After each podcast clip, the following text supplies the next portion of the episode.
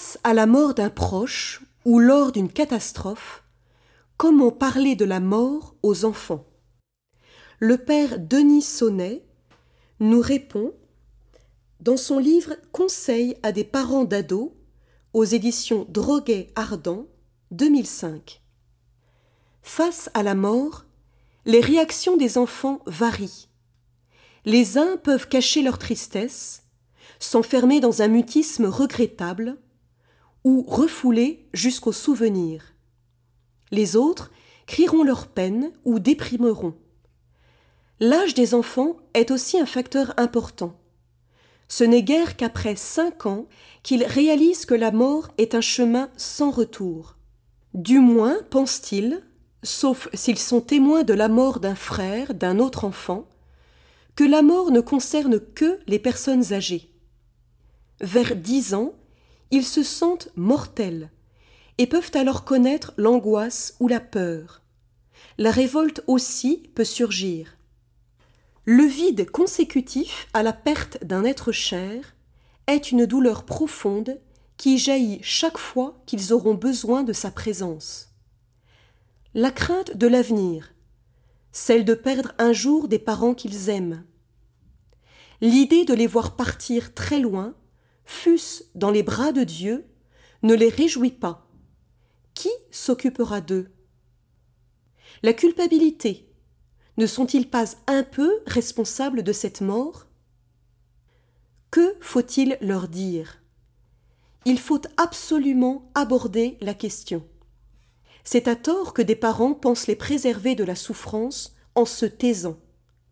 Le silence laisse l'enfant seul avec ses questions et ses craintes, même s'il ne sera jamais facile de dire une parole totalement apaisante.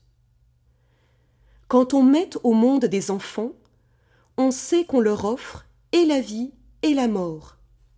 Ils auront, comme nous, à l'affronter. Notre parole peut les préparer, même si elle reste bien pauvre en face de terribles questions.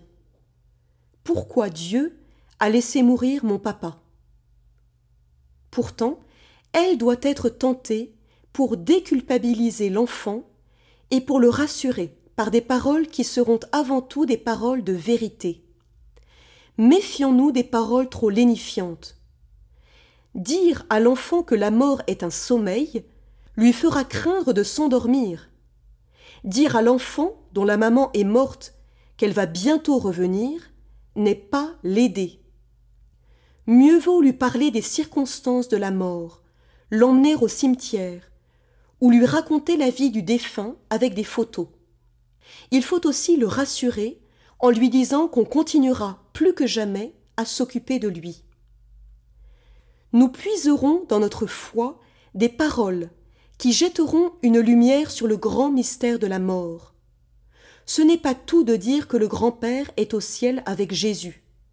Il faut expliquer ce qu'est le ciel, et ne jamais dire que c'est Jésus qui a pris un papa ou un grand-père. Mais ce qui importe plus que les mots, c'est l'attitude fondamentale des parents face à la mort. Celui qui vit dans la crainte perpétuelle de la mort transmettra cette crainte. La personne sereine, au contraire, trouvera les mots apaisants. S'il n'y a pas de mots magiques pour prévenir à coup sûr l'angoisse de l'enfant, l'attitude apaisée des parents sera la meilleure façon de le rassurer. Cette sérénité sera le fruit d'une réflexion chrétienne à la lumière de l'écriture, méditée dans la prière, pour arriver à cette conviction que la mort n'est qu'une ouverture sur la vraie vie.